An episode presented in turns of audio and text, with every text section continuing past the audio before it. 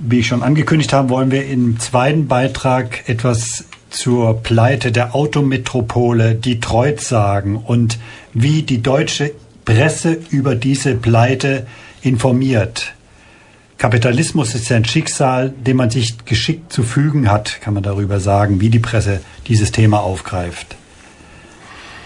Am 19. Juli 2013 meldet die Stadt Detroit offiziell Konkurs an und beantragt Gläubigerschutz. Man liest, der größte Konkurs in der Geschichte der USA. Und das lässt Journalisten auch hierzulande aufhorchen. In jeder Zeitung wird der tiefe Fall der früheren Autometropole geschildert.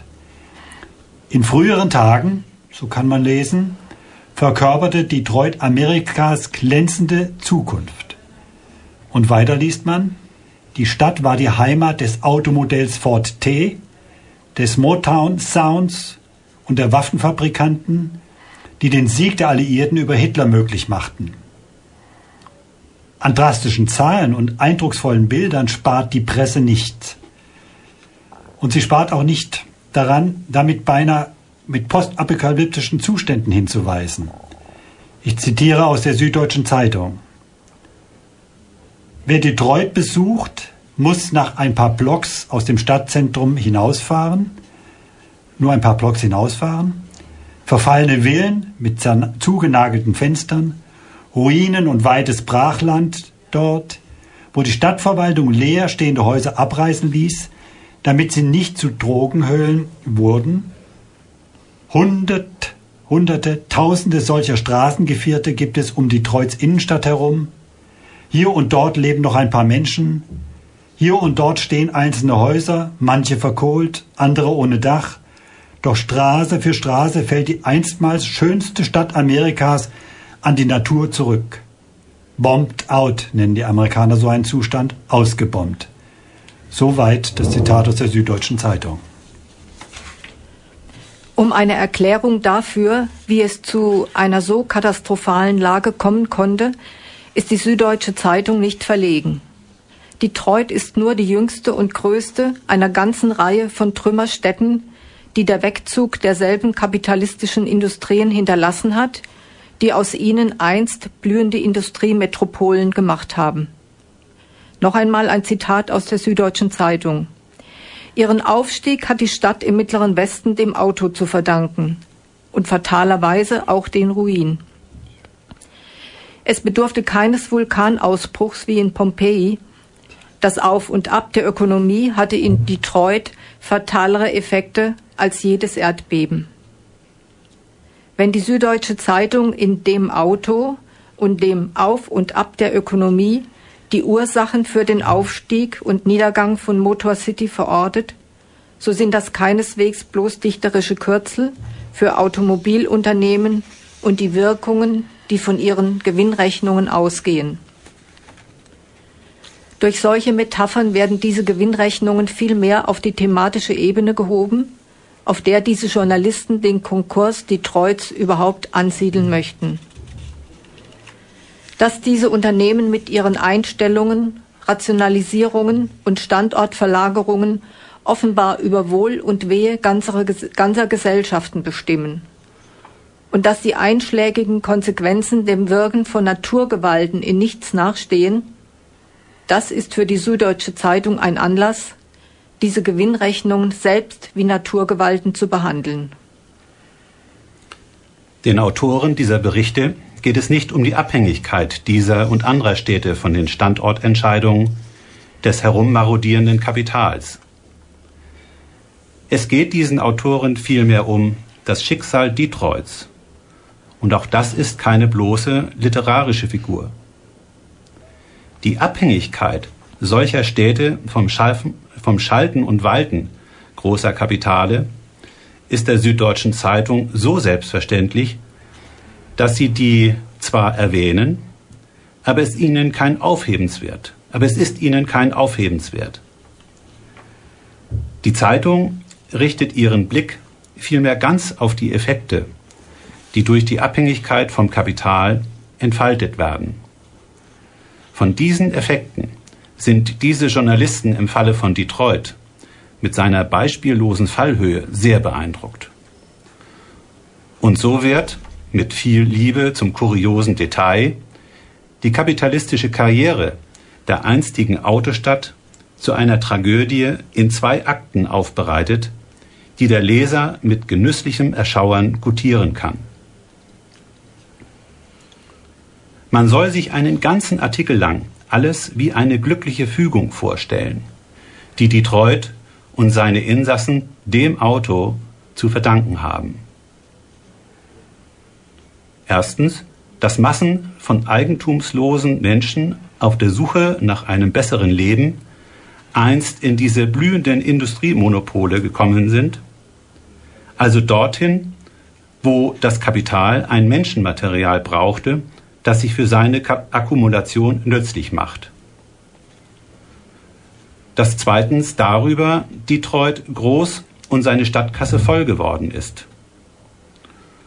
Sodass sich drittens ein gewisser Komfort selbst für die herein, äh, herausgestellt hat, die am Fließband die Blechkisten zusammenschrauben durften und im Normalfall eher weniger gemütlich leben. Nochmal ein Zitat aus der Süddeutschen Zeitung. Man lebte gut damals als Fließbandarbeiter. Nicht in tristen Mietskasernen wie in Berlin, New York oder Chicago, sondern in Einfamilienhäuschen im Grünen. Soweit die Süddeutsche.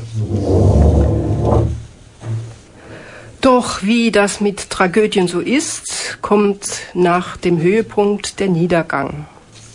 Wir zitieren wieder die Süddeutsche Zeitung. Das Auto, das den Höhenflug der Stadt möglich gemacht hatte, wurde ihr auch zum Verhängnis. Zitat Ende. Auch hier geht es der Zeitung nicht um die Kalkula Kalkulationen des Autokapitals. Das würde den Blick für sie für die tieferen Gründe des Niedergangs nur verstellen. Die Süddeutsche schreibt weiter. In vielen Berichten wird der Niedergang Detroits immer wieder mit dem Niedergang der amerikanischen Autoindustrie nach dem Auftreten der japanischen Konkurrenz in den 80er Jahren in Verbindung gebracht. Doch reichen die Wurzeln von Detroits Abstieg weit tiefer. Das Auto brachte Wohlstand und Mobilität, die weiße Mittelschicht verließ Detroit und erfüllte sich den Traum vom Eigenheim in den Vorstädten, die Autokonzerne folgten ihren Arbeitnehmern und ließen neue Autos außerhalb Detroits bauen. Soweit die Süddeutsche Zeitung. Auch hier gilt, wenn man die eigentlichen Ursachen des Verfalls erfassen will, ist eine gewisse Vorstellungskraft verlangt. Man soll die Sache ungefähr so wie Goethes Zauberlehrling nehmen nämlich dass hinter dem bloß oberflächlichen Wirken der konkurrierenden Autofirmen wieder das Auto waltet, wie der Besen beim Zauberlehrling. Mit dessen massenhafter Produktion wurde nämlich laut Süddeutscher Zeitung wurden Zentrifugalkräfte freigesetzt, die sich nicht kontrollieren ließen und Arbeiter wie Kapitalisten aus der Stadt herauskatapultiert haben. Wenn man so den Blick fürs Wesentliche freigemacht hat, braucht man zwischen den Standortentscheidungen kapitalistischer Firmen und denen ihrer Beschäftigten gar nicht zu unterscheiden. Mit dem Auto hat das ja irgendwie alles zu tun. Daher ist es egal, ob Arbeiter mit ihrem bescheidenen Wohlstand lieber ein Haus im Grünen haben oder Kapitalisten in anderen Landesteilen günstigere Bedingungen für ihre Profitmacherei entdecken. Geht es um das Schicksal einer Stadt, stehen beide Phänomene für das Gleiche. Das Auto hat's gegeben, das Auto hat's genommen. Nicht, dass man dagegen nichts hätte tun können, meint wohl die SZ. Schicksalsschläge sind eine Sache, wie man damit umgeht, eine ganz andere. Ist man einmal bei der Frage gelandet, wie mit Schicksalsschlägen umzugehen sei, dann ist Schluss mit dem Gelaber über Geistersubjekte wie das Auto und das Auf und Ab der Ökonomie. Dann ist auf einmal nämlich klar, man hat es beim Auf und Ab der Ökonomie mit knallhart kalkulierenden Kapitalisten zu tun, die sämtliche Städte und Regionen daraufhin überprüfen, wie die Bedingungen für ihr Geschäft beschaffen sind und sich danach für und auch gegen einen Standort entscheiden. Und in der Frage will die SZ den Stadtvätern Detroits einige Versäumnisse nachsagen. Denn wenn man schon auf Gedeih und Verderb vom Gelingen des privaten Geschäfts abhängig ist, hätte man gemäß dieser Zeitung dafür sorgen müssen, dass außer den Autoproduzenten noch andere Kapitalisten in Detroit reich werden können. Das haben andere Standorte schließlich auch geschafft, weiß die Süddeutsche. Und ich zitiere, es gibt auch weniger traurige Stadtschicksale, Aufstieg ganzer Regionen im Süden, Amerikas Boomstädte sind nicht besonders heimelig, aber es gibt sie und Tausende von Menschen ziehen jedes Jahr hin. Soweit das Zitat aus der Süddeutschen Zeitung. Aha, diese Städte sind zwar nicht wohnlich für ihre Bewohner, aber darauf kommt es eben auch gar nicht an. Darin, worauf es ankommt, sind sie vorbildlich. Sie haben dem Kapital gute Bedingungen geboten und das Kapital hat sie nicht ausgeschlagen. Bloß dafür, dass Leute dort leben, ist eine Stadt sowieso nicht da. Und bloß dafür, ihre Einwohner mit elementaren Lebensbedingungen zu versorgen, darf man Steuergelder doch nicht verpulvern. So berichten die Autoren des folgenden Artikels. Erst in den vergangenen Jahren begann man, sich mit dem Unausweichlichen auseinanderzusetzen, dem Schrumpfen der Stadt. Wie lange, so fragte man sich, will man es sich noch leisten, die wenigen Einsiedler, die dort noch ausharren, mit Wasser und Strom zu versorgen ihre Kinder von Schulbussen abholen zu lassen und gelegentlich die Polizei vorbeizuschicken. Das war auch aus der Süddeutschen.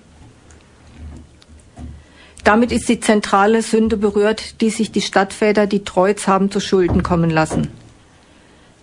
Sie haben den falschen Leuten viel zu lange Geld in den Arsch geschoben. Noch ein Zitat.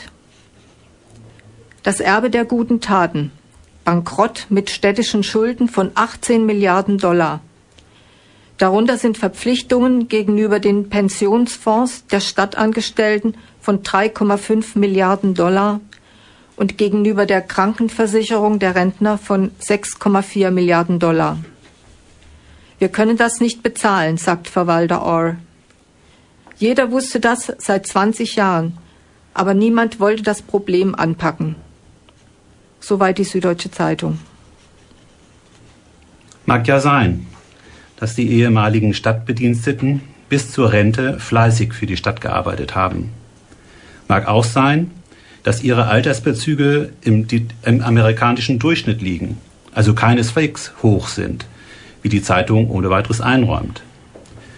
Doch äh, rückblickend weiß man, Pensionen sind eben kein Teil des vereinbarten Lebenslohns für geleistete Arbeit, sondern eine unverdiente Wohltat, die die Stadtverwaltung sich leichtsinnigerweise in guten Tagen hat abhandeln lassen.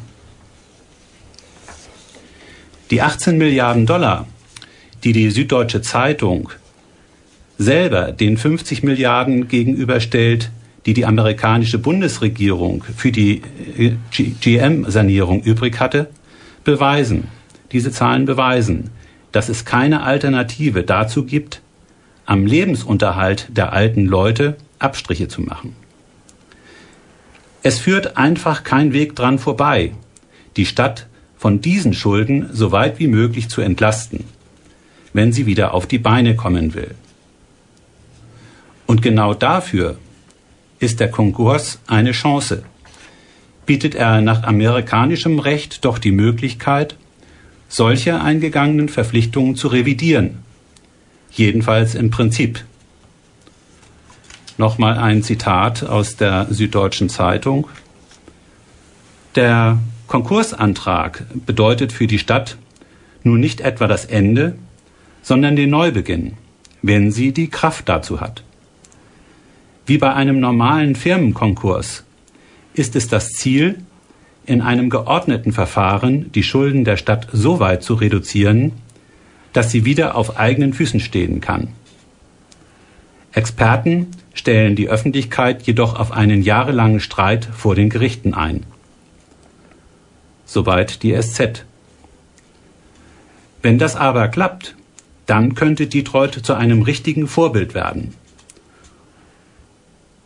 Nochmal kurz aus der äh, Süddeutschen. Wenn am Ende bei den Pensionsfonds eingespart würde, dann wäre das ein Präzedenzfall, der den Bankrott für viele Städte attraktiv mache. Aber es bleibt, zumindest bei der Süddeutschen Zeitung, ein heftiges Bedenken, nämlich die Schulden, die man bei einer anderen Sorte Gläubiger hat. Die SZ schreibt, wird das Tabu jetzt gebrochen und ein Teil der Anleiheschulden gestrichen, fürchten Bürgermeister überall, dass ihre Zinskosten drastisch steigen. Das würde die Krise der öffentlichen Finanzen in Amerika noch weiter verschärfen. Soweit die Süddeutsche Zeitung. Die Schulden, die Detroit bei dieser Sorte Kapitalanleger hat, verursachen der Stadt zwar auch immense Kosten für Tilgung und Zins, aber die kann man unmöglich streichen.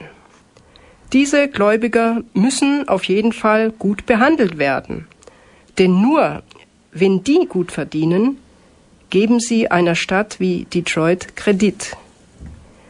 Wenn man Kapital anziehen will, muss man eben alles dafür tun, dass es auch verlässlich verdient. Ob das Kapital solche Angebote wirklich annimmt, ist natürlich eine andere Frage.